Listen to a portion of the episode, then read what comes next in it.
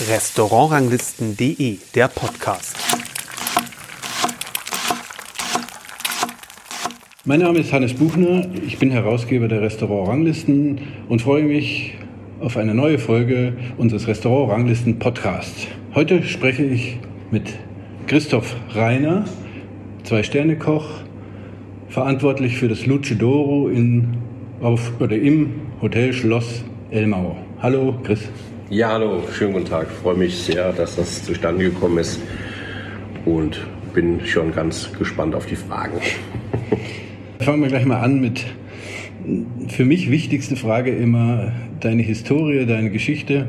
Heinz Winkler und Dieter Müller, da stehen ja zwei ganz große Namen der deutschen Spitzenküche in deiner Vita. Wie kam es dazu? Ja, klassische Weg. Also meine, meine Ausbildung habe ich ja damals in Bruchköbel gemacht. Immer das Tor zum Adler, was es heute leider nicht mehr gibt. Und hatte damals schon das Glück, ähm, ja, meine Ausbildung im Sterne-Restaurant zu machen. Das war mit einem Stern bewertet. Und ähm, da war für mich eigentlich ganz klar, das ist den Ziel, den ich weiterverfolgen möchte und irgendwann auch mal in Eigenverantwortung äh, einen Stern zu erkochen. Und dann bin ich dann ähm, nach München direkt danach. War eigentlich geplant damals in die Aubergine zu Herrn Witzigmann und ähm, war aber nichts frei und dann bin ich in Priluft zum Franz Zögling quasi mehr oder weniger in Warteschleife. Ne? Und dann habe ich das ein Jahr gemacht und dann kam die Bundeswehr. Äh, wurde ich einberufen, Luftwaffe in Kilianstädten und witzigerweise durfte ich da meine Bundeswehrzeit, ich habe es schon ein paar Mal erzählt, mit dem Sven Elverfeld gemeinsam verbringen. Das ist auch eine ganz witzige Geschichte. Ja, danach ging es dann auch direkt weiter und war dann ähm, im Schlosshotel in Kronberg, wo ich auch meine heutige Frau, die Nicole, kennengelernt habe. Das ist auch schon jetzt ein paar Tage her, auch 24 Jahre her. Und nach Kronberg ging es dann in die Residenz Heinz Winkler. Das war mir ganz klar, dass ich das machen wollte. Mir hat das immer gut gefallen. Ich habe das immer verfolgt. Hab früher, es gab, glaube ich, kein Magazin, was ich nicht gelesen habe. Und der Herr Winkler ist damals, äh, war schon länger in Aschau draußen. Und äh, mich hat das einfach auch gereizt, die ganze Philosophie dahinter, weil der Winkler ja nicht nur ein herausragender Koch ist, sondern auch ein Unternehmer. Das habe ich mir heute noch beherzt, weil man das mein Lehrchef früher schon immer gesagt hat, es war ein selbstständiger Betrieb, dass die Zahlen auch immer ganz elementar wichtig sind. Und da habe ich mir das einfach mal angeschaut, wie das da unten so vonstatten ging mit sieben Tage die Woche, Mittagsservice, Abendservice mit einer tollen Küche. Und es hat mir, weiß Gott, nicht geschadet. Hat mir auch viel Spaß gemacht. Ja, keine Frage, ja. War eine, war eine tolle Zeit. Damals und, ja auch noch drei Sterne? Ja, genau, noch drei Sterne gehabt. Und ähm, von da aus ging es dann in die Villa Hammerschmiede zu Markus Nagy. Ähm, auch wieder ein Restaurant, was sieben Tage die Woche aufhat, mittags und abends als Sous-Chef. Und da bin ich das erstmal auch in eine Rolle reingerückt, wurde dann auch mal für 15, 16 Köche verantwortlich war, wenn der Chef mal nicht im Haus war, ne? der Neige in dem Falle. Und es war auch eine sehr lehrreiche Zeit. Es waren fast drei Jahre. Danach bin ich auf die Hotelfachschule nach Heidelberg, habe meinen Küchenmeister gemacht und bin von da aus als Sous-Chef ins Restaurant Dieter Müller in Schloss Hotel Erbach. Wann war das? Das war 2002 müsste das gewesen sein, ja. Und dann war für mich eigentlich klar, das machst du jetzt mal so ein Jahr oder anderthalb Jahre. Ne? Der Nils Henkel war damals Küchenchef, der ähm, Dieter Müller war ja Patron ne? und ähm, das war auch eine tolle Aufgabe mit, mit super Kollegen und es hat mir so, so gut gefallen, dass es dann doch letztendlich drei Jahre geworden sind. Ne? Und dann kam der Ruf aus Königstein in die Villa Rothschild. Mhm. Ja.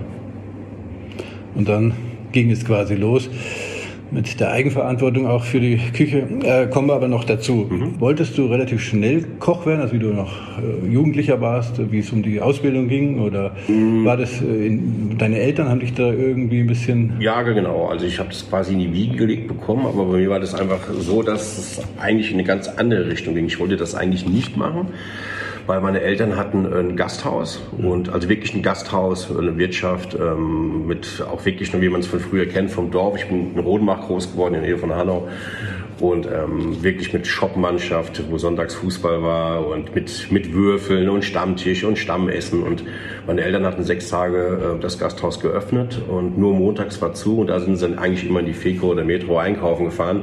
Also sie waren eigentlich rund um die Uhr beschäftigt und da bin ich mehr oder weniger bei meinen Großeltern mit aufgewachsen. Wenn ich im Gasthaus geholfen habe, dann schon immer in der Küche und das ähm, ja ich wollte es eigentlich nicht machen, aber dann ähm, habe ich auch die Schule, ich habe mein Abitur nicht zu Ende gemacht, ich habe es abgebrochen, nicht zur Freude meiner Eltern. und äh, habe mir dann auch schon eine kreative Auszeit genommen. Heute ist das ja ganz normal. Äh, damals war das etwas ungewöhnlicher und dann wurde ich quasi gedrängt, ähm, ein Praktikum zu machen, ein Langzeitpraktikum in dem Betrieb, wo ich dann auch letztendlich meine Ausbildung gemacht habe im Sterne-Restaurant. Und als ich dann da angefangen habe, dann war ich total begeistert und wusste ich von Anfang an, es gibt noch was anderes als den Ratsherrentropf, das Wiener Schnitzel oder sonst irgendwas, was ich von unserem elterlichen Betrieb gekannt habe. Und da war ich dann gleich Feuer und Flamme und doch das. Dann war ich auch direkt eigentlich dann nur noch in bestellten Restaurants unterwegs. Und jetzt bist du beinahe 30 Jahre im Beruf, wenn ich das richtig recherchiert habe. Ja. Ähm, hast du es je bereut? Ähm, dann nicht. Nein, nein, nein, nein, nein. Das ist ja, ich sage immer, ich mache das so lange, mir das Spaß macht. Ne? Und solange ich auch die, die Möglichkeiten habe, da auch äh, kreativ und gut zu arbeiten und natürlich immer selbst tragen, das ist mir wichtig. Also wir sind jetzt nicht das klassische Sterne-Restaurant im Luxushotel, was von den anderen Outlets äh, refinanziert wird. So ist es nicht. Wir haben ein eigenes Personalbudget, wir haben eigene Wareneinsätze und ähm, da bin ich immer hinten dran, habe da meine Vorgaben. Ich weiß genau, was ich an Pro-Kopf-Umsatz brauche, um dass das sich hier alles selber trägt. Und wir sind in der glücklichen Situation, dass es sich nicht nur trägt, sondern dass wir auch Gewinn machen. Das vermutlich dann bei Heinz Winkler gelernt. Ja, unter anderem. Also das ist, wie gesagt, ich habe das auch von Kinderbeinen schon halt. Also äh, meine Mutter ist da auch äh, immer so unterwegs gewesen. Also bei mir ist auch, wenn irgendwie Post ins Haus geflattert ist, äh, da, da, da bleibt nichts liegen, das wird sofort bearbeitet, dann geht das raus. Und ähm, was ich auch in meinem Privatleben so führe, wenn du nur eine Mark einstecken hast, kannst keine zwei ausgeben. Ne? Und ähm, so habe ich das einfach auch auf mein Geschäftsgebaren oder auf mein, mein Tun ähm, in der Küche übermünzt. Ne? Ja. 2007 bist du dann Küchenchef geworden äh, in der Villa Rothschild. Ja. Eigentlich, eigentlich 2005, nur haben sich die ähm, Renovierungsarbeiten halt sehr, sehr lange gezogen. Deswegen habe ich dann als objektleitender Suchchef im Schwesternhotel damals im Falkenstein oben gearbeitet, beim Oliver Eberlein, was mir sehr, sehr gut getan hat, weil es auch ein, Hotel war, was sehr bankettlastig war und ähm, für mich war zum damaligen Zeitpunkt alles, was mehr als acht Personen war, war eine Großveranstaltung. Und da bin ich da nochmal gut reingewachsen, weil in der Villa Rothschild unten wer das Haus kennt, äh, wir hatten sehr, sehr viele Hochzeiten, Kommunionen, Konfirmationen neben dem Gourmet-Restaurant noch am Laufen. Ja. ja. Und dann 2007, wie Sie es gesagt haben, oder wie du es gesagt hast, ähm, haben wir dann aufgemacht. Ja. Und ähm, ja, dann kam auch relativ schon natürlich der Stern, der zweite Stern, bin ich jetzt gar nicht ähm, ganz auf dem Laufenden, aber wie war das? Wie, sozusagen auch, dass du dir selbst dann zeigen konntest, ich kann das. Ja, also wir hatten ja dann auch, einmal, dass ich wusste, dass ich es kann, war ich auch bereit, das Restaurant auch wie in der Villa Hammerschmiede oder beim Heinz Winkler sieben Tage die Woche mittags und abends zu öffnen. Das haben wir dann auch äh, gemacht, haben im März eröffnet, haben dann direkt sieben Monate später im November den ersten Stern bekommen und ähm, haben uns dann doch erlaubt, Samstagmittag zuzumachen und Sonntag. Dann kam im dritten Jahr kam der zweite Stern und dann haben wir Sonntag, Montag die Schließtage eingeführt. Ja. Ja, es war, um jetzt die Frage letztendlich zu beantworten, es war natürlich ein toller Moment. Als der erste Stern kam, ähm, sind wir natürlich alle ausgeflippt, weil kurz vorher kam der ähm, Gomio raus, ähm, haben wir 15 Gomio-Punkte bekommen, was natürlich auch für alle Restaurants, die den Anspruch haben, eine ganz tolle Bewertung ist. Ich hatte mir mehr erwartet und hatte mehr gewünscht und ähm, war da halt ein bisschen enttäuscht, dachte mir, okay, wenn du zum Gomio 15 Punkte bekommst, wie das Schwesternhotel oben und ich hatte ja auch ungefähr ein Gefühl, weil ich zwei Jahre oben gearbeitet habe, ähm, Vergleichswerte, ohne die Leistung des Hotels oben zu schmälern, dachte mir, da haben wir schon ein bisschen mehr äh, investiert und ein bisschen mehr gemacht, also ich hätte schon gerne 16, 17 Punkte gehabt, ähm, aber es ist natürlich ein Wunschdenken und da war ich natürlich enttäuscht habe das mir nicht anmerken lassen, habe die Mannschaft gelobt. Wir haben die 15 Punkte gefeiert wie 17, aber für mich persönlich habe ich gesagt, okay, wenn jetzt 15 Punkte wirst du auch keinen Stern bekommen. Dann wirklich zwei Tage später kam der äh, Michelin raus und dann haben wir einen Stern bekommen, ja, und dann war ich doch schon aus dem Häuschen. Damals war das ja noch so, dass man nicht angerufen wurde, sondern es ist einfach Irgendjemand hat mir dann mal so ein Fax äh, zugeschickt, wo es drauf stand. Ähm, und dann war man natürlich schon Feuer und Flamme. Und der damalige Direktor, der Cioros Hadarian, der jetzt im Breinbacher Hof ist, ähm, hat dann natürlich dann kurzerhand mal eine kleine Party angerufen. Ja, war toll. und dann kam, wie gesagt, im dritten Jahr der zweite Stern. Und äh, man soll es nicht glauben, da war ich ähm, relativ entspannter. Ne? Da war ich, mhm. habe ich natürlich auch sehr, sehr gefreut. Aber dann hat man auch schon ein Gefühl gehabt zu sagen, jetzt ähm, wir sind auf dem richtigen Weg. Und ich glaube, damals waren es ja noch, in dem Jahr haben fünf Restaurants den zweiten äh, Stern bekommen. Unter anderem der Kevin Fehling, das war ich noch damals, und Andreas Krolik waren mit dabei. Und da waren es, glaube ich, in insgesamt irgendwie 23 äh, Zwei-Sterne-Restaurants in Deutschland. Und mittlerweile ist es, glaube ich, weit über 50. Ne? Ja. ja. ja die, die, Breite ist sehr groß geworden, aber es gibt eben auch sehr viele gute äh, junge Köche, die ja natürlich auch bei den Großen gearbeitet haben und natürlich auch zeigen wollen, was sie können. Ähm, aber ja. ein anderes Problem ist natürlich, ähm, Moment, aber da kommen wir vielleicht später nochmal dazu, die Mitarbeitersituation mhm. und deswegen auch jetzt eigentlich so von sieben Tage Woche spricht heute, glaube ich, keiner mehr. Ja, was auch natürlich ja, der, ja. der, der, der, äh, der Arbeitslast für die einzelnen Mitarbeiter natürlich auch geschuldet ist. Man kann ja da nicht sieben, also auch als Küchenchef kannst du ja nicht eigentlich sieben Tage Nein, anwesend die, sein. Ne? Jetzt sowieso nicht mehr. Ich bin jetzt mit, mit Ende 40 da im Spätherbst der Jugend. Ne? Also ich muss mich auch gut einteilen. Ja. Und ähm, ja, das ist, wie du gerade sagst, mit den ganzen Mitarbeitern. Ähm, ich habe immer das Glück, dass ich immer ein gutes Team habe. Vielleicht liegt es auch ein bisschen daran, wie ich mit meinen Leuten umgehe. Ne? Also wir haben eine relativ flache Hierarchie. Ähm, und es muss einfach Spaß machen. Also Arbeitszeit ist Lebenszeit. Ne? Deswegen ähm, ich habe es ja auch gerne, wenn die Mitarbeiter gerne zur Arbeit kommen und vor allen Dingen, wenn auch ich auf die Arbeit komme und ich das Gefühl habe, dass die Mitarbeiter sich freuen, dass ich da bin. Und nicht, oh Gott, äh, der Alte kommt so ungefähr, ne? das ist, will, will ja keiner mehr haben. Und ähm, die, die, Leute bleiben im Schnitt zwei, zweieinhalb Jahre bei mir, auch, auch mal länger. Ne? Ich habe jetzt, gut, es war auch Corona dazwischen, muss man auch dazu sagen, aber hat viele Mitarbeiter, die jetzt auch vier Jahre oder so da waren. Mhm und hat jetzt gerade einen kleinen Wechsel drin, hat er auch wieder das Glück, dass ich da gut nachbesetzen konnte halt. Ne? Also mein Zoom-Chef, der Kevin Romes, kann man ja auch mal ein bisschen Werbung machen, den ich, ähm, der mich auch lange begleitet hat und ähm, super Koch ist. Er hat jetzt in der Schweiz ein Restaurant aufgemacht, äh, das Skins. Da wird man, glaube ich, auch relativ viel hören, weil es auch eine tolle Mannschaft ist.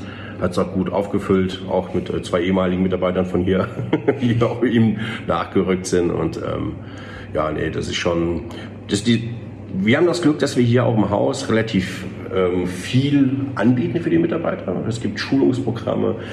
Wir stellen jedem Mitarbeiter ähm, 1500 Euro im Jahr zur Verfügung, die er nutzen kann für Weiterbildung. Das wird auch ganz häufig genutzt und es ist jetzt nicht irgendwelche Geschichten wie äh, äh, Time for Time Management oder sonst irgendwas, sondern wirklich Sachen, die einem weiterbringen. Koch kann äh, Sushi-Kurse machen, wenn er möchte. Meine, äh, die Annika, die bei mir die Patisserie macht, ist gefühlt alle acht Wochen irgendwie in Ulm, macht bei Spitzenpatissiers Kurse und das wird dann alles vom Haus finanziert. Das finde ich schon eine tolle Geschichte und dass wir auch einen Austausch haben mit anderen Partnernhotels, dass man, ob sei es jetzt mit der Oberrollgruppe in Indien, dass wir auch mal nach Indien fliegen, Indien kochen oder es kommen Leute aus Indien her, die bei uns kochen. Ähm, ist jetzt auch angedacht mit Indonesien dass wir in Bali kochen, ne, äh, bei im The Regent und es ist, da wird schon viel geboten. Das muss man einfach ganz klar sagen. Und auch, wir haben ein tolles Zeiterfassungssystem, es wird gestempelt bei uns ne, und das ist auch schon gut, muss man sagen. Ja. Kommen wir noch ganz schnell zurück zu ähm, deiner Vita. Ähm, es gab ja dann nach Villa Rothschild also ein bisschen einen Einschnitt, bevor du dann äh, etwas später im Tigerpalast angefangen hast. Ähm, wie kam es dazu? Tut es heute auch weh, was so in der Villa Rothschild jetzt eigentlich, ist ja eigentlich die Sterne-Gastronomie dort quasi ad acta gelegt? Ja, also ähm, weh tut mir das jetzt nicht. Ne? Ich, ich kann dann, wenn ich irgendwo dann weg bin, dann mache ich da einen Haken hinter. Ne? Und das ist auch eine Entscheidung, also die trifft man ja nicht von heute auf morgen. Natürlich habe ich das Haus eröffnet und wir haben es zu Nummer 1 in Hessen äh, erkocht, wie man es mhm. immer nennen mag. Mhm. Und ähm, wird ja heute ab und zu noch geschrieben, auch in Christian Zwieter, Christian Eckert, wie gesagt, wir sind super befreundet, ähm, dass er quasi da zwei Sterne erkocht hat, ähm, ist nicht ganz richtig. Als der Christian, Christian äh, in der Villa Rutschel angefangen hat, hatten wir schon zwei Jahre zwei Sterne. Und, ja. ähm, und für alle Mutmaßungen, dass der Christian mich da quasi abgelöst hat, also so ganz so war es nicht. Ich habe äh, da gekündigt und habe den Christian noch überzeugen müssen, dass er es macht. Er wollte es nicht machen, weil es war ja schon auch wirklich, muss man sagen, ähm, zur damaligen Zeit, ich rede nicht von heute, schon eine Knochenmühle. Ne? Man hat aus einer Küche wirklich alles gemacht. Mhm. Wir haben das Bistro geschickt, wir haben das Gourmet-Restaurant mit zwei Sternen und 80 Gourmet-Punkten gekocht. Wir haben in den stärksten Jahren haben wir bis zu 54 Hochzeiten gehabt, wenn man überlegt, dass ein Jahr nur 52 Wochen hat. April bis äh, September haben wir, glaube ich, fast jeden Freitag, Samstag, Sonntag noch eine Hochzeit gehabt. Ähm, das war schon kräftezehrend, das muss man ganz klar sagen. Es hat Spaß gemacht, keine Frage. Aber ähm, für mich muss dann auch mal ein Schnitt kommen, weil ich immer gedacht, was willst du noch machen? Und wir haben das Haus alles renoviert in Königstein und wir werden auch wieder nach Königstein ziehen irgendwann. Und ähm, ja, dann war für mich klar, du musst jetzt einfach mal, musst mal runterfahren. Und dann habe ich für mich beschlossen, ein Jahr lang mir eine Auszeit zu nehmen, zu reisen und so weiter und so fort. Und einfach mal zu wissen, was, wo willst du hin, was willst du machen, möchtest du auf der Ebene weitermachen, möchtest du irgendwo im größeren Hotel kulinarischer Direktor sein, möchtest du vielleicht was ganz anderes. Ich habe mir auch was in Frankfurt bei der KfW Bank angeschaut, ob du dann für den Vorstand kost und ganz geregelte Arbeitszeit hattest. Und da wollte ich mir einfach mal im, im Klaren drüber werden halt. Ne? Und dann bin ich ein bisschen gereist, war fünf Wochen in Japan unterwegs, so generell noch ein bisschen in Asien und dann kam das Angebot von Robert Mangold vom Tigerpalast. Ne? Und ähm, eigentlich wollte ich es nicht machen, ähm, weil ich mir einfach dachte, okay, ähm, weiß ich jetzt nicht, ob das das ist, was ich mir vorstelle. Kommst von der Villa Rothschild aus dem Park, dann bist du dann da mitten in der Stadt, äh, im Keller unten, was ja jetzt nicht, Gottes Willen. Ich bin jetzt auch wieder im Keller, aber mit, aber mit Tageslicht. Und ähm, habe dann mit dem Andreas äh, mich unterhalten, mit Krolik, der das er damals zu dem Zeitpunkt gemacht hat, und habe mich mit Robert Mangold getroffen, auch mit der Margarete Dillinger und den Johnny Klinke. Und es hat mich dann doch relativ schnell überzeugt, weil es ähm, einfach ganz herausragende ähm, Arbeitgeber sind und ähm, mhm. da auch ihren gastronomischen Betrieben oder den Verantwortlichen in den gastronomischen Betrieben viel Freiraum lassen und viel ermöglichen. Ne? Und ähm, ja, dann habe ich zugesagt und habe es auch nicht bereut, aber bin trotzdem, muss ich auch dazu sagen, irgendwie nie so richtig angekommen. Na, also es war ja alles, was da gemacht wird mit den, mit den, internationalen Künstlern, das hat mir alles super gefallen. Das war auch hochspannend, aber ich habe mich in der Location nicht so 100% wohl gefühlt. Und dann, ähm, ja. Für die, die es ja. nicht äh, wissen, der Tigerpalast macht ja Varieté, aber muss man dazu, es ist jetzt nicht wie bei Schubeck, dass man einen Varieté-Abend sieht mit einem, naja, mehr oder weniger Gourmet-Menü dabei mit vier Gängen, sondern das Tigerpalast Restaurant war immer eigenständig und war völlig ähm, outgesourced von dem Varieté. Also man konnte ins Varieté gehen, man mhm. konnte, glaube ich, vorher ein kleines Menü essen genau. und dann ins Varieté gehen genau. äh, und hinterher, glaube ich, noch das Dessert essen. Aber es war nie so integriert, dass man jetzt sich äh, visuell äh, ähm, äh, von Künstlern irgendwie genau, also bescheiden lässt, sondern es war immer volle Konzentration. Also es hat kein, kein Clown serviert oder kein Ansaldo ja. geschlagen. Ne? Genau. Das war dann äh, separiert, genau. Aber Leider ist der Tickerballast jetzt ja auch ein äh, bisschen äh, Corona geschuldet, so ein bisschen äh, in einer Schieflage. Man muss gucken, wie es da weitergeht. Ähm, aber kommen wir jetzt dann mal zu Schloss Elmau 2017. Bist, genau. Hast du hier angefangen. Wie ist es so in dieser überwältigenden Landschaft zu kochen? Das ist ja doch ein bisschen anders als im Taunus. Ja, also der Taunus hat natürlich auch seine Vorzüge. Ne? Und dann, wie gesagt, das ist auch ein bisschen meine Heimat mit und da wird es mich auch wieder hinziehen. Aber ähm, es kam ein Anruf von Mario Corti, damals kulinarischer Leiter hier oder kulinarischer Direktor. Mhm. Und ähm, das ging über den Philipp Vogel, ein sehr enger Freund von mir, der das Oranje Hotel mit seiner Frau Jenny in Berlin leitet und ob ich mir das vorstellen könnte. Und ich als Urhesse und Frankfurter war mir da relativ unsicher, ob ich das jetzt machen soll oder nicht. Und meine Frau hat mich dann quasi gedrängt, lass uns das doch mal angucken. Ne? Und dann sind wir runtergefahren und ich war direkt ähm, von der Location und auch ähm, von der Umgebung eingefangen, muss man sozusagen halt. Und dann durfte ich auch direkt am ersten Tag noch den Herrn Müller-Elmau äh, kennenlernen und ähm, ist jetzt auch keine, sagt man denn, keine Baupinselei, aber wer den Müller-Elmau kennt, ist für mich einfach ein Visionär. Ne? Und ähm, das hat schon echt Spaß gemacht, äh, das Gespräch, und zwar auch sehr, sehr beeindruckend.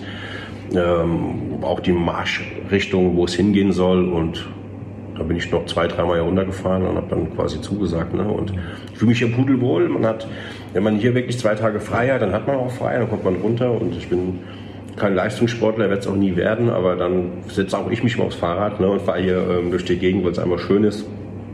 Und ja, das macht schon, macht schon Spaß, ja. kontinuierlich hast du das Restaurant auch von Rang 63 in die Top 20 gekocht. Mhm. Das ist ja auch schon äh, auch für Bayern, sehr, überhaupt als für Deutschland natürlich und in, in Bayern, wo ja doch noch vielleicht ein bisschen mehr gibt als in Hessen. Äh, also eine großartige Leistung. Bist du da, äh, wie, wie, wie fühlst du dich da? Ich meine, du hast es im Villa Rothschild schon bewiesen, du hast es jetzt hier bewiesen. Ja. Ist dann irgendwann auch mal sagt, jetzt nimmt man das cooler, gelassener? Ja, schon ein bisschen gelassener. Also man weiß ja, ähm, was, man vorher, was man vorher gemacht hat und ähm, ich erfinde mich auch nicht jedes Jahr neu. Ne? Also ich bleibe mir meiner Linie treu ähm, entwickle mich stetig weiter, hoffe ich, aber ich denke mal, es wird so sein, sonst würden wir auch den Führer nicht immer stetig hochgehen. Und ähm, ist auch mit, mit dem Team. Ich habe auch das Glück, dass ich immer eine gute Mannschaft habe und ähm, klar gebe ich die Richtung vor, aber ich, ähm, wir besprechen es ja auch, wie es in jeder anderen Küchenmannschaft wahrscheinlich auch der Fall ist, nehmen viele Ideen auf und ähm, ich bin nach wie vor äh, zielstrebig, das ist ganz klar, aber ich bin nicht mehr so verbissen, wie es vielleicht mit Anfang 30 war. Das bin ich nicht mehr. Also ich ähm, sage jetzt mal Restaurantlisten, äh, wir kennen uns sehr, sehr, sehr lange. Äh, ne? Ich habe natürlich früher auch die Foren und ich lese es heute noch. Äh, und ähm, wenn früher in der Villa Rothschild dann irgendwas stand, ähm, irgendein Forum-Teilnehmer was geschrieben hat, was mir vielleicht nicht so gut gefallen hat, dann habe ich das von oben bis unten hinterfragt und mich dreimal gedreht und ähm, ist das alles so richtig? Und Mittlerweile ist es wirklich schon so, dass ich zu 100 Prozent davon überzeugt bin, was auf der Karte steht. Wenn es auch jemand mal nicht gefällt, dann ist es auch so. Was wir machen, das ist eine Geschmackssache. Wenn das natürlich am Abend 50 sagen, dann muss ich mich kritisch hinterfragen, ob da vielleicht irgendwas äh, nicht so äh, ist, wie ich mir das vorgestellt habe. Aber das ist glücklicherweise nicht der Fall. Da wird man wird ein bisschen gelassener.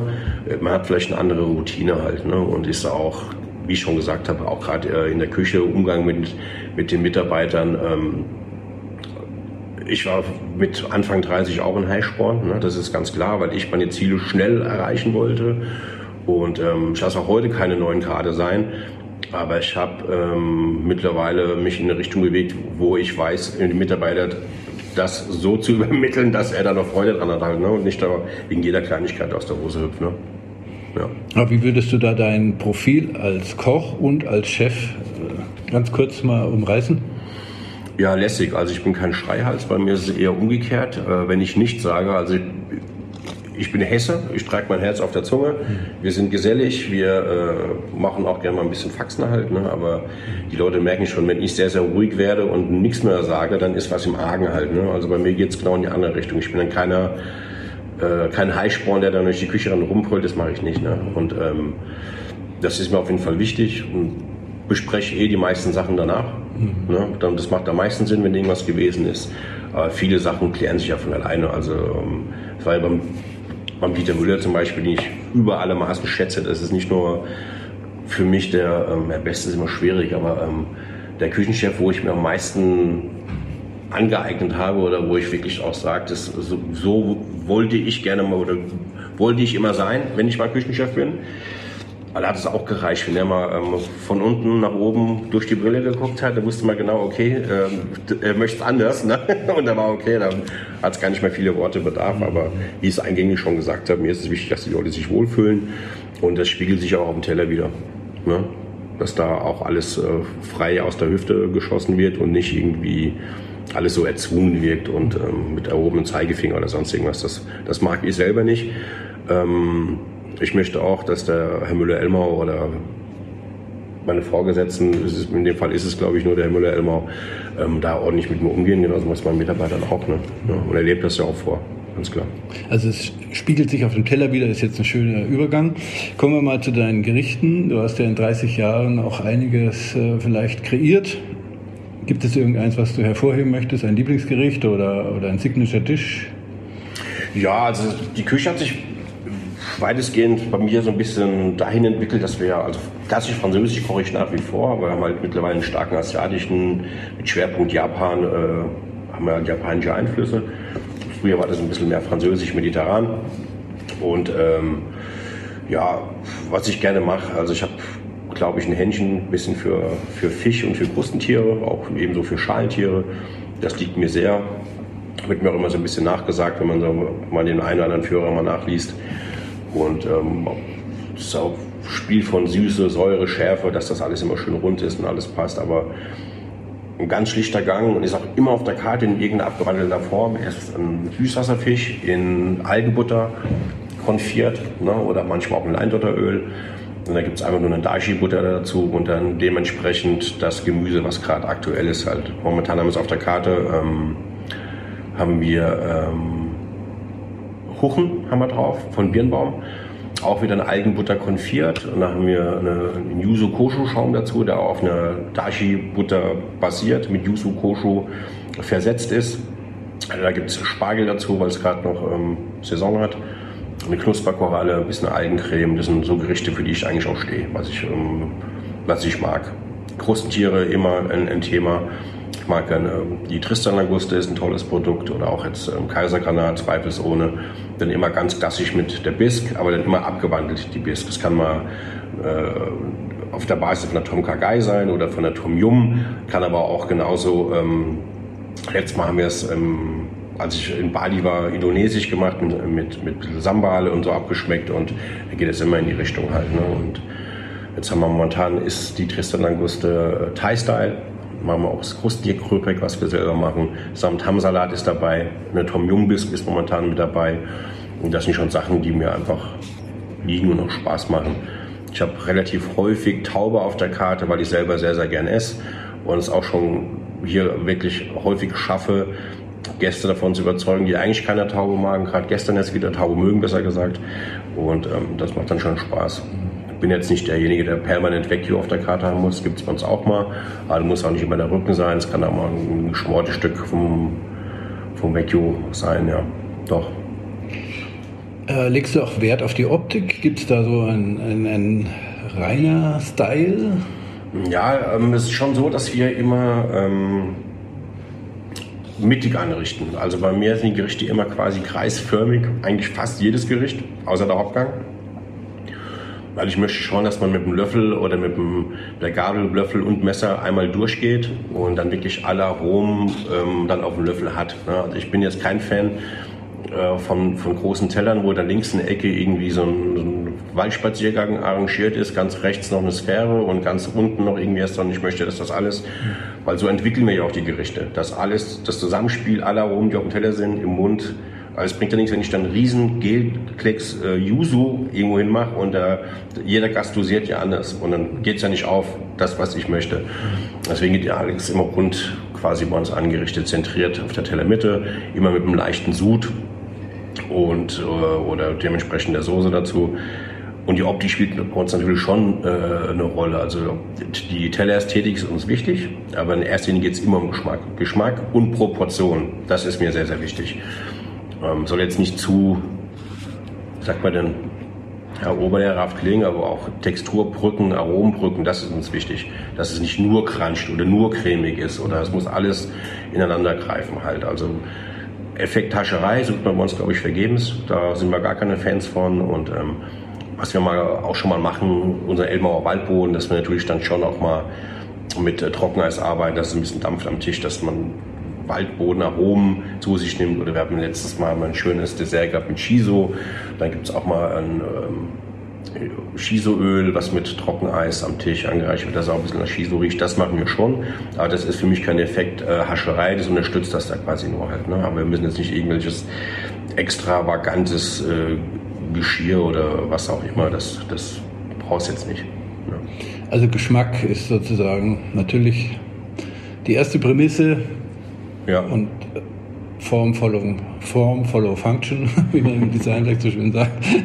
Äh, also die Form, das kreisförmige Anrichten äh, ist dann sozusagen auch dem Geschmack geschuldet. Und dadurch äh, gibt sich dann auch das, das Tellerbild. Klar. Mhm. Vor allen Dingen auch immer in Abstimmung mit Frau Krebs, unsere Chefsommeliere. Mhm. Das ist immer ganz, ganz wichtig. Weinbekleidung ist bei uns ein großes Thema, auch die alkoholfreie Bekleidung. Da machen wir uns schon Gedanken, was wir da mal machen. Wir haben im Lockdown die Chance genutzt und haben einen tollen ähm, Sake-Wettbewerb mitgemacht, wo wir auf den zweiten Platz gekommen sind. Ähm, Deutschland, Schweiz, Österreich. Also es war schon auch ein Erfolg. Und da habe ich erstmal gemerkt, wie wichtig das auch wirklich ist, das Zusammenspiel. Dann haben wir uns die Zeit genommen, Frau Krebs nicht, Frau Krebs hat mitgekocht auch. Dann haben wir zusammen das mit dem Sake gegenprobiert und das ist schon hoch, hoch spannend. Das ist auch ein Thema, was ich früher ähm, wahrgenommen habe, aber bei weit nicht so ernst, wie ich das jetzt nehme. Ne? Das muss ich ganz klar sagen. Ne? Da habe ich immer gesagt, komm, ich koche jetzt meine Gerichte, find du den Wein dazu. Und mittlerweile trifft man sich in der Mitte. Wenn die Frau Krebs sagt, kannst du vielleicht mit der Soße ein bisschen vom Gas gehen, dass er nicht so viel Säure hat oder dass er vielleicht nicht so viel Schärfe hat oder nicht so ingwerlastig ist. Da, wie gesagt, treffen wir uns in der Mitte und das macht dann auch immer Spaß weil es ja auch beim Gast gut ankommt, wenn man es dem Gast auch erklären kann, was man da so sich dabei gedacht hat. Ne? Klar, und der Service ist natürlich sozusagen das Sprachrohr nach außen zum Gast. Der Koch kommt in der Regel nicht so in Berührung. Es steht ja hinterm Pass. Es gibt zwar so Konzepte heutzutage, dass mhm. die Köche jetzt auch rauskommen und äh, servieren, um sich halt auch persönlich mhm. äh, das Gericht auch vielleicht besser zu erklären. Aber ein guter Service muss das ja auch können. Klar. Es ist bei uns auch so, dass wir auch ab und zu mal kommen die Köche auch mit raus, gerade wenn es jetzt wirklich mal mal brennt oder vonnöten ist. Ne? Also bevor jetzt der Teller da ähm, drei Minuten am Pass steht äh, und dann oder der Fisch durchzieht, mhm. dann schnappen, schnappen wir uns auch mal ein, ein Tableau. Ne? Wir sind ja alle in der Küche hoch attraktiv. Das können wir ähm, gewährleisten, dass das auch funktioniert. Und ne, da haben wir auch schon Spaß dran. Es ist, ist eh bei uns das Küchenservice. Wir arbeiten ganz eng äh, zusammen. Wir stellen auch die Datenblätter unserer Gerichte alle zusammen, weil dann entstehen ja auch die meisten Fragen. Warum machst du das so? Und das ist auch, was wir immer wieder als Echo oder als Feedback von unseren Gästen bekommen, dass ja wirklich jeder auch über alles wirklich genau das Bescheid weiß. Und das macht ja dann auch Spaß, wenn man da auch also als Einheit auftreten kann. Bierbaum hast du schon erwähnt, das ist ein Bierbaum, Züchter, genau. ein Süßwasserfischzüchter. Ich habe auch gelesen, es gibt auch einen Saibling, ein Gericht, Bierbaum, Saibling 2.2 Plus. Genau. Heute gibt es aber den Huchen. Heute mache ich Huchen, genau. Äh, ist es dann der, nur der Fisch geändert oder ist es ein völlig anderes Gericht? Nee, das Gericht bleibt gleich. Ich habe jetzt den Fisch ähm, abgeändert, weil ich, ähm, wir sind ja immer im guten und engen Austausch mit äh, dem Herrn Birnbaum und dem Niki weil der Lukas Eibel, sein, äh, wenn ich ja sagen darf, Schwiegersohn in Spee, hat auch bei mir gekocht. Ne, war auch hier bei uns im Lutsche. Auch ein super, super Typ, super Junge. Und dann sind wir immer, und das 2 Plus heißt, dass es ähm, zwei Kilo Tiere sind, ne? und also immer große Tiere. Und ich mache das immer so davon abhängig, dass er mir quasi sagt, was momentan gerade passen würde. Ne? Und es ist jetzt nicht so, dass ich sage, ich will jetzt unbedingt den Fisch haben, sondern er sagt mir, das ist gerade, hat die optimale Größe, den fischen wir jetzt raus und den nimmst du halt. Ne? Und dann machen wir das auch so. Ja. Reden wir mal über die Verantwortung noch, äh, die ein Spitzenkoch heutzutage hat. Äh, Green Star von Michelin ist ja auch so ein Thema. Du hast zum Beispiel die ungestopfte Gänseleber auf der Karte. Ja. Ist es äh, für dich auch wichtig, dass man da jetzt auch in die Zukunft blickt und einfach nicht mehr alles nimmt, was, was sagen wir mal, der Lieferant hergibt, sondern eben auch schaut, was ist der Region, was ist äh, nachhaltig gezüchtet. Das auf jeden Fall. Also wir gucken auch schon, ähm, dass wir in vielen Sachen einfach nachhaltig arbeiten. Das ist auch gerade beim Bezug der Ware. Es muss ja nicht immer alles um die ganze Welt fliegen. Man sieht es, also du bist dort einfach zum Essen. Wir sehen, wir haben jetzt im Prädessert haben wir Rhabarber und im Hauptdessert haben wir äh, Erdbeere halt, ne, weil es einfach Saison hat.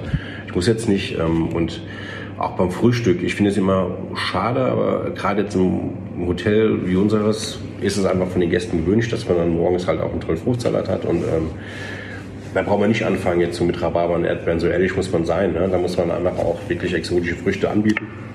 Aber ich finde jetzt ein Restaurant, wenn man selbst in der Hand hat, dann ähm, sollte man da schon einfach schauen, auch was die Fische und sowas angeht, was ähm, man weiß da heutzutage, was äh, überzüchtet ist. Ich weiß nicht, wann ich letztes Mal ein Steinbutt auf der Karte hatte. Ne? Und ähm, ich ähm, will jetzt nicht die Welt retten und sage jetzt nicht, dass ich den nie mehr auf die Karte nehme, ne? das so nicht, aber man muss halt schon mal gucken, dass man sich da einfach ähm, reduziert und auch gerade, ähm, was es bei uns gar nicht gibt, was man auch in vielen Küchen sieht, ähm, Mensch, kauft euch einen Kochdeckel, also auch wenn ich irgendwo Gastkoch bin, ich bin ja viel unterwegs, wenn ich immer sehe, dass dann immer die Töpfe mit der Plastikfolie so abgespannt werden, so, das, ich finde, das muss nicht sein. Mhm. So sind so Sachen. Ähm, Alufolie reduziert arbeiten. Es gibt ja tausend Wege. Also wir machen ja auch im Haus ganz, ganz viel. Ne? Und ähm, ohne hier irgendwie Greenwashing zu betreiben, sondern wirklich Sachen, die auch wirklich nachhaltig sind und, und effizient sind halt. Ne? Und, ja. ja, das Thema Plastic Free habe ich auch schon mal äh, oder schon öfters mal gefragt. Ist natürlich ein Thema in der Gastronomie, ähm, nehme ich zum Beispiel mit dem sous garn so im Plastikbeutel, mhm. das ist natürlich alles Abfall. Gibt es denn da keine Alternativen? Ja, natürlich. Es gab ja auch schon, man hat ja auch schon gekocht oder Fleisch garen können ohne äh, so mhm. halt. Ne? Mhm. Wir haben auch ein, ein, ein, Becken, ganz klar, aber wir nutzen das eher, um unsere Soßen warm zu stellen halt. Ne? Also mhm. man darf sich jetzt nicht vorstellen wie eine Kantine, sondern wenn ich jetzt einen Sud habe oder, oder eine Schü habe, dann fülle ich die in Glasflaschen ab und dann stelle ich die in dem Wasserbecken bei 70 Grad warm Das ist für mich die optimalste Lösung. Ich muss nicht schäumen, ich muss nicht binden. Ähm, und es kocht nichts über, sie kocht nicht permanent, dass sie den Geschmack verändert halt. Und ähm, das ist eigentlich das Einzigste halt. Ne? Also sicherlich, ich würde lügen, wenn man nicht auch mal ein Gemüse mal ähm, im Beutel garen. Das machen wir auch halt, ne? weil man einfach den Geschmack ähm, intensivieren kann. Aber jetzt Taube oder so, Taube wird bei uns an der Karkasse gebraten und wir haben auch ähm, in der Küche einen Binchotan-Grill, ne? also die, Japan japanische Holzkohle quasi rein tun und dann kommt die Taube an der Karkasse nochmal auf den Grill, dann wird sie ausgelöst, dann wird sie angerichtet. Also da, das sehe ich jetzt auch nicht. Ist natürlich auch, ähm, dass es Vegan, gerade sag jetzt mal in Restaurants, die äh, vielleicht einen etwas höheren Umschlag haben, ne, wo mehr Gäste äh, sind, ist das natürlich einfacher und bequem, das muss man ganz klar sagen. Also jetzt sagt man gerade, jetzt mal so ein Kalbsfilet oder ein Rinderfilet, stellen Sie den Scholabo auf 54 Grad und ob es jetzt da fünf Minuten drin ist, gut, dann reicht nicht, ob das jetzt 20 Minuten drin ist oder eine Stunde drin ist, da passiert nichts. Ne? Und das ist natürlich schon, muss man nicht kontrollieren. Wir stellen halt permanent mit unserem Kerntemperaturmesser, geht der Ofen auf, Taube kommt raus, reingestochen, wieder rein, wieder raus und dann, wenn sie halt, in dem Fall bei uns, wir holen sie bei 48 Grad, holen wir sie raus, dann lassen wir sie ruhen, dann kommt sie nochmal auf den Grill. Also 48 Grad Kerntemperatur. Ja. Verantwortung auch äh, für die Mitarbeiter. Da war mal das Thema haben kurz schon angesprochen. Ist es jetzt eben auch durch Corona äh, sehr schwierig geworden in der Gastronomie und Hotellerie gute Leute zu bekommen. Viele sind ja auch, oder einige haben ja sich umorientiert, nach, mhm. sind vielleicht jetzt in einem 9-to-5-Job und haben gemerkt, wie schön das ist, mhm. zu arbeiten. Man verdient auch sogar vielleicht mehr, hat Wochenende frei. Jetzt gehen die Tendenzen natürlich äh, bei vielen guten Restaurants drin, äh, vielleicht nur noch vier Tage aufzuhaben. Mhm. Vielleicht auch eben den Sonntag freizugeben, vielleicht manche sogar Samstag, Sonntag, was in Deutschland doch äh, bis vor Corona sehr, also eher undenkbar war. Wie ist es bei euch? Also wir haben auch vier Tage Woche, von Mittwoch bis Samstag. Aber wir hatten das auch schon vor Corona.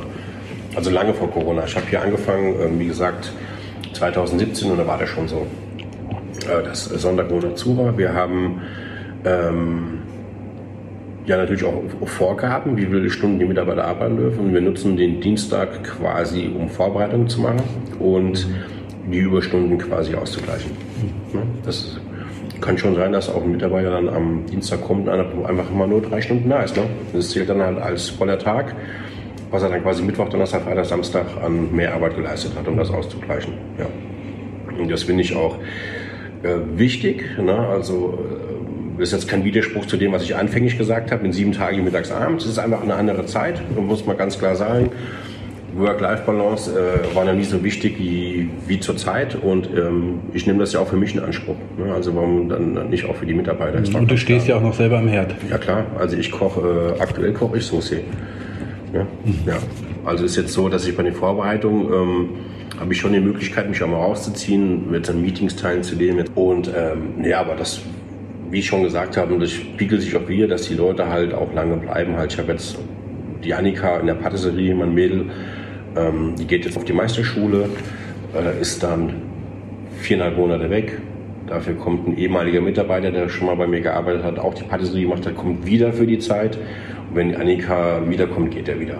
Ja, und ähm, das ist schon immer, also sag mal, ähm, ich glaube, ich habe mir da auch einen Ruf verarbeitet, dass es bei mir keine Knochenmühle ist, dass man da, glaube ich, ganz gut arbeiten kann. Und du bist auch einer, der noch in der Patisserie sozusagen mit federführend ist oder überlässt das alles deinem Profi, die halt kochen und backen kann?